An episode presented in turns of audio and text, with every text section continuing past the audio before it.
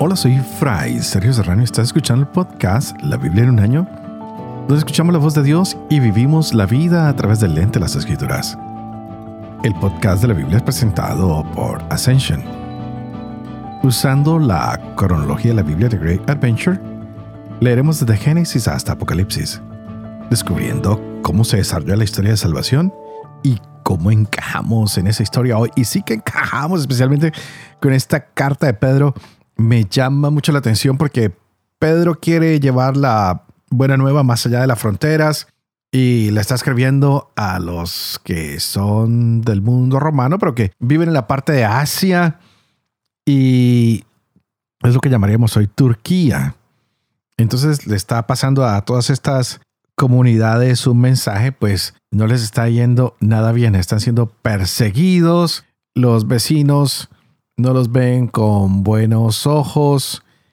La gente de Capadocia, del Ponto, de Galacia, eh, de Bitinia, les están acosando, los tratan de manera fuerte.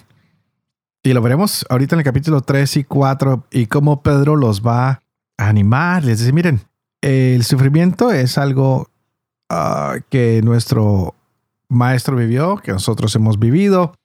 Y él empieza a mostrar que todos ahora tenemos una identidad, somos parte de una familia y cuando sufrimos somos parte de esta familia y nos ayuda a que demos testimonio de Jesús. Así que de aquí en adelante vamos a ver cómo él dice, ese testimonio va a hacer que Jesús regrese.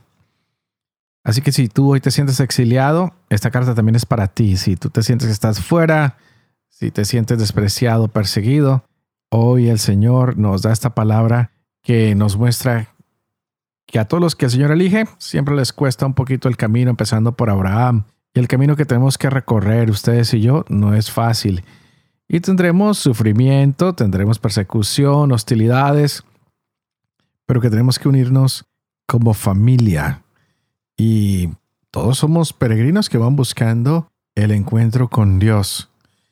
Entonces, que nada nos desanime y que pensemos siempre que vamos a llegar a encontrarnos en esta vida nueva, en esta nueva tierra que el Señor nos ha prometido, pues Él, a través de la resurrección de Cristo, nos motiva a nosotros a vivir de una manera nueva, sentarnos con el Maestro, aprender de Él, identificarnos con Él, llevar una esperanza a todos los hombres que han sufrido y contarle a todo el mundo que Dios es amor Wow, qué maravilloso. Vamos a escuchar esto hoy y que ni el sufrimiento, ni la hostilidad, ni los malos tratos, ni la persecución nos separen de ese amor de Cristo, que nuestra esperanza nunca se apague, que nadie la apague, que nadie la acabe. Y entonces escuchemos a Pedro dándonos ese ánimo. Hoy leyendo primero Pedro, capítulo 3 al 5, empezamos la carta a los tesalonicenses capítulo 1 al 3 y tendremos Proverbios capítulo 30 versos 15 y 16. ¡Wow! Estamos muy cerca del final. Este es el día 354. Empecemos. Primera Pedro, capítulo 3. Igualmente ustedes mujeres sean sumisas a sus maridos, para que si incluso algunos no creen en la palabra, sean ganados no por las palabras, sino por la conducta de sus mujeres, al considerar su conducta casta y respetuosa. Que su adorno no está en el exterior, en peinados, joyas y modas, sino en lo oculto del corazón, en la incorruptibilidad de un espíritu dulce y sereno. Esto es precioso ante Dios. Así se adornaban en otro tiempo las santas mujeres que esperaban en Dios, siendo sumisas a sus maridos. Así obedeció Sara a Abraham, llamándole Señor. De ellas se hacen hijas cuando obran bien sin tener ningún temor. De igual manera, ustedes, maridos, en la vida común, sean comprensivos con la mujer, que es un ser más frágil, tributándoles honor como coherederas que son también de la gracia vida para que sus oraciones no encuentren obstáculo. En conclusión, tengan todos unos mismos sentimientos. Sean compasivos, ámense como hermanos, sean misericordiosos y humildes. No devuelvan mal por mal ni insulto por insulto. Por el contrario, bendigan, pues han sido llamados a heredar la bendición. Pues quien quiera amar la vida y ver días felices, guarde su lengua del mal y sus labios de palabras engañosas. Apártese del mal y haga el bien. Busque la paz y corra tras ella. Pues los ojos del Señor miran los justos y sus oídos escuchan su oración, pero el rostro del Señor contra los que obran el mal. ¿Y quién les hará mal si se afanan por el bien?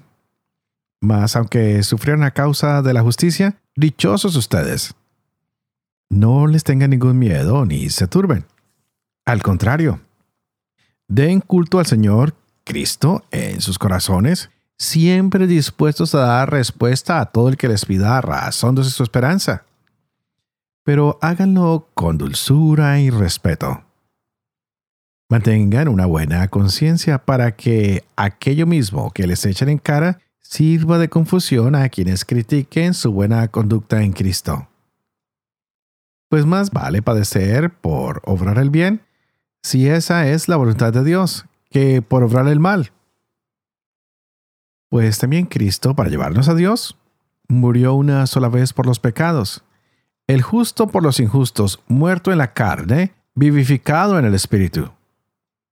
En el Espíritu fue también a predicar a los espíritus encarcelados, en otro tiempo incrédulos, cuando les esperaba la paciencia de Dios en los días en que Noé construía el arca, en la que unos pocos, es decir, ocho personas, fueron salvados a través del agua. A esta corresponde ahora el bautismo que los salva y que no consiste en quitar la suciedad del cuerpo, sino en pedir a Dios una buena conciencia por medio de la resurrección de Jesucristo, que, habiendo ido al cielo, está a la diestra de Dios y le están sometidos los ángeles, las dominaciones y las potestades.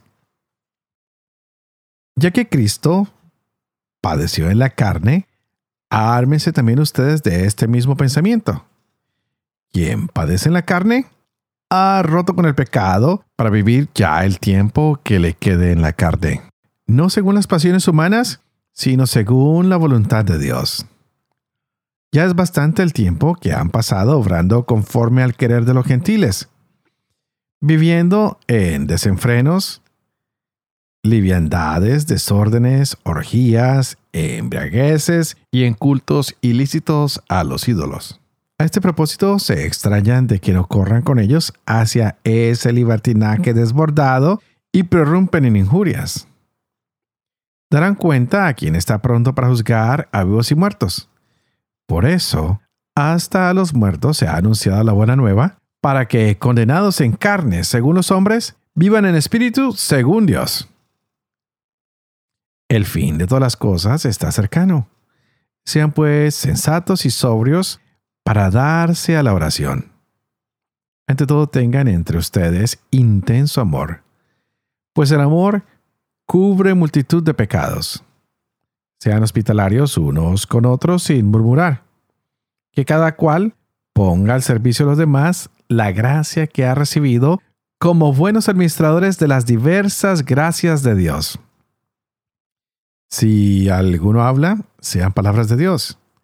Si alguno presta un servicio, hágalo en virtud del poder recibido de Dios, para que Dios sea glorificado en todo por Jesucristo, a quien corresponden la gloria y el poder por los siglos de los siglos. Amén. Queridos, no se extrañen del fuego que ha aprendido en medio de ustedes para probarlos. Como si les sucediera algo extraño, sino alégrese en la medida en que participan en los sufrimientos de Cristo, para que también se alegren jubilosos en la revelación de su gloria.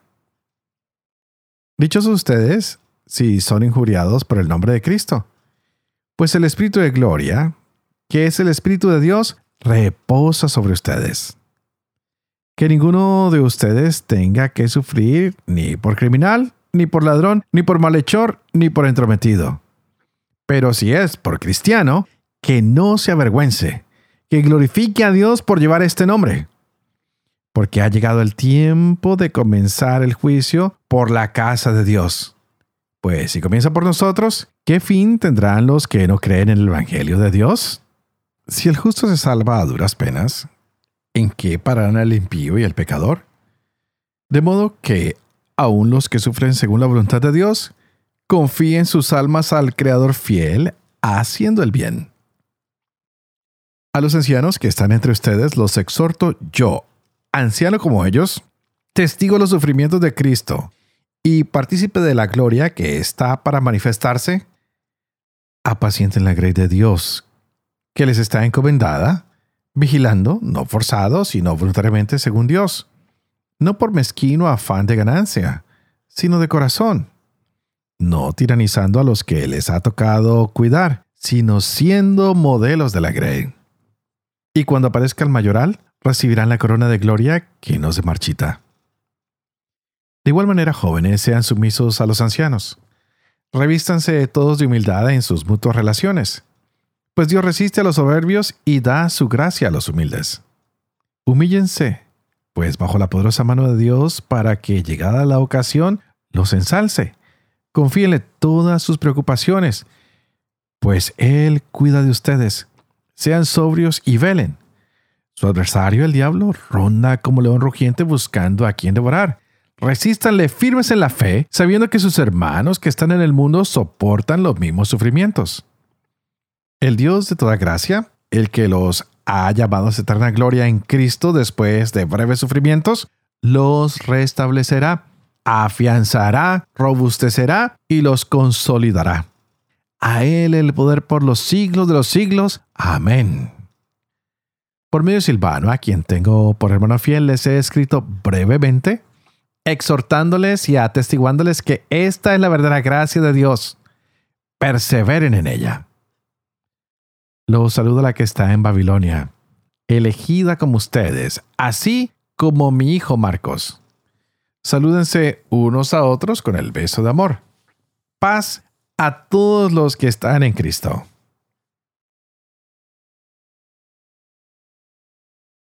Uno Tesalonicenses, capítulo 1.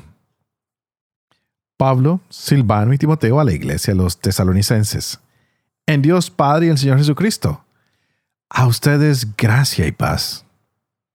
En todo momento damos gracias a Dios por todos ustedes, recordándoles sin cesar en nuestras oraciones. Tenemos presente ante nuestro Dios y Padre el obrar de su fe, el trabajo difícil de su caridad y la tenacidad de su esperanza en Jesucristo nuestro Señor. Conocemos, hermanos queridos, de Dios su elección, ya que les fue predicado nuestro Evangelio, no solo con palabras, sino también con poder y con el Espíritu Santo, con plena persuasión. Saben cómo nos portamos entre ustedes en atención a ustedes. Por su parte, se hicieron imitadores nuestros y del Señor, abrazando la palabra con gozo del Espíritu Santo en medio de muchas tribulaciones de esta manera se han convertido en modelo para todos los creyentes de Macedonia y de Acaya. Partiendo de ustedes, en efecto, ha resonado la palabra del Señor y su fe en Dios se ha difundido no solo en Macedonia y en Acaya, sino por todas partes de manera que nada nos queda por decir. Ellos mismos cuentan de nosotros cuál fue nuestra entrada a ustedes y cómo se convirtieron a Dios tras haber abandonado los ídolos para servir a Dios vivo y verdadero y esperar así a su Hijo Jesús, que ha de venir de los cielos, a quien resucitó de entre los muertos y que nos salva de la ira venidera.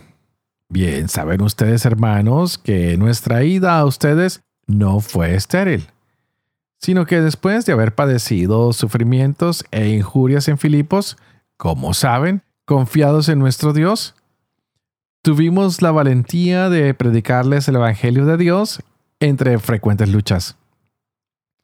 Nuestra exhortación no procede del error, ni de intenciones dudosas, sino que así como he sido juzgados aptos por Dios para confiarnos el Evangelio, así lo predicamos, no buscando agradar a los hombres, sino a Dios que examina nuestros corazones.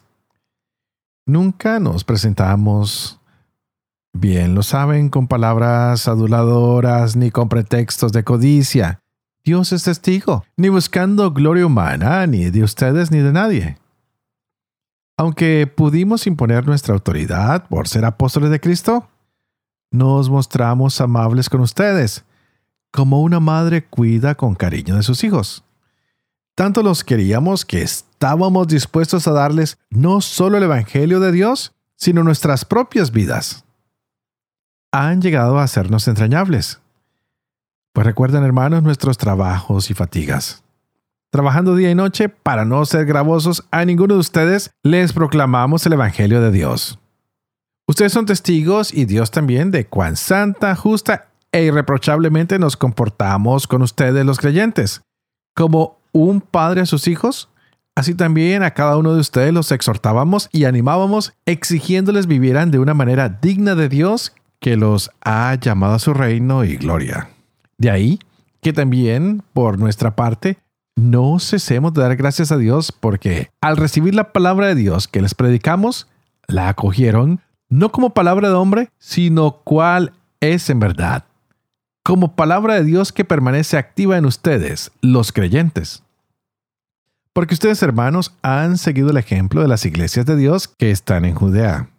En Cristo Jesús, pues también ustedes han sufrido de sus compatriotas las mismas cosas que ellos, de parte de los judíos. Estos son los que dieron muerte al Señor y a los profetas, y los que nos han perseguido a nosotros. No agradan a Dios y son enemigos de todos los hombres, impidiéndonos predicar a los gentiles para que se salven. Así van colmando constantemente la medida de sus pecados. Pero la ira descargó sobre ellos con vehemencia. Mas nosotros, hermanos, separados de ustedes por breve tiempo físicamente, mas no con el corazón, ansiábamos ardientemente ver su rostro.